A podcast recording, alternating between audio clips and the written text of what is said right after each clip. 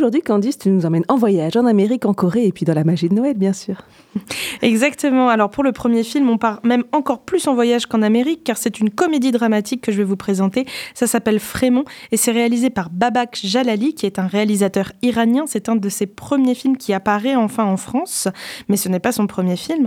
Et le réalisateur est iranien, c'est une production française, mais c'est un film considéré comme un film indépendant américain, qui a d'ailleurs été euh, couronné au Festival de Deauville en France, le Festival du cinéma américain de Deauville, du prix du jury.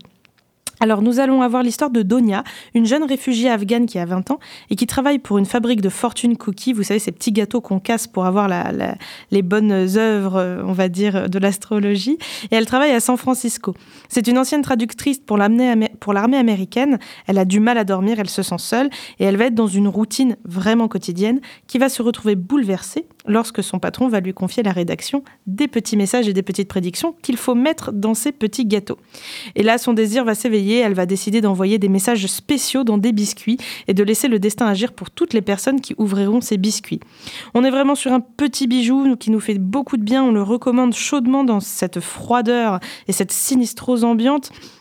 On est sur un film qui parle des petites choses, qui parle des petites choses du destin, qui parle d'amour et d'amitié. On vous le conseille fortement, c'est Frémont, la comédie dramatique de Babak Jalali, et c'est dès aujourd'hui au cinéma Le Dietrich.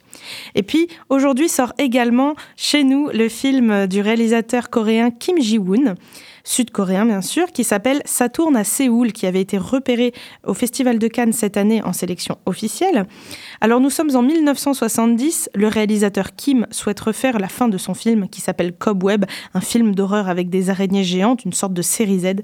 Mais bien sûr, à l'époque, en Corée du Sud, les autorités de censure, les acteurs qui sont capricieux, les producteurs qui ne comprennent rien à ce qui se passe, tout le monde va devoir surmonter ce chaos, et surtout Kim, le réalisateur, pour achever ce qu'il pense être son chef-d'œuvre utile, ultime. On a donc un film dans le film, c'est une comédie déjantée. D'ailleurs, sur l'affiche, il y a écrit Joyeux bordel. Comme ça, au moins, vous savez, vous mettez les pieds. En tout cas, nous, on l'a beaucoup aimé. Il nous fait beaucoup rire, il dure 2h13, mais c'est une espèce de tourbillon de jeu. L'acteur principal, c'est Song Kang-ho, l'immense acteur coréen, hein, multi-oscarisé et multi-palmé. C'est un portrait de groupe hyper drôle. Et puis en plus euh, pour ne rien gâcher à la fête une surprise une musique française revient dans le film et surprend tout le monde. Je n'en dis pas plus.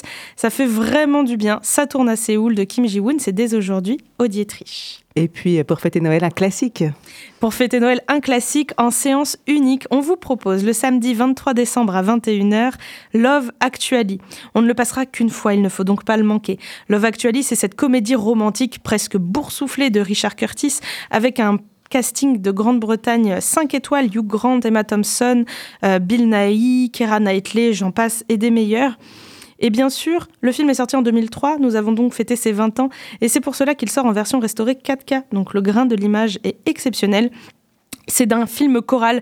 Vous allez suivre peu avant Noël les destins amoureux de quelques Britanniques de plusieurs classes sociales différentes. Leurs destins vont se croiser et vont s'entremêler. Je me permets de vous lire une petite critique qui nous a beaucoup plu. Un film de Noël dont les sourires charmeurs et le message anti-morosité lié à une actualité toujours pleine de violence, de mort et de guerre ne laissera personne indifférent. Bien sûr, certains seront allergiques à cette grosse dinde amplement fourrée de personnages assez typés, mais c'est bien là le plaisir des fêtes de fin d'année, se gaver des bonnes choses, partager des moments de joie, de rire et d'émotion. Dans Love Actually, il y a tout ça, c'est samedi soir à 21h. J'en profite pour ajouter que le cinéma reste ouvert pendant toutes les vacances, tous les jours, même le 31 décembre. Merci beaucoup Candice et bonne fête au cinéma.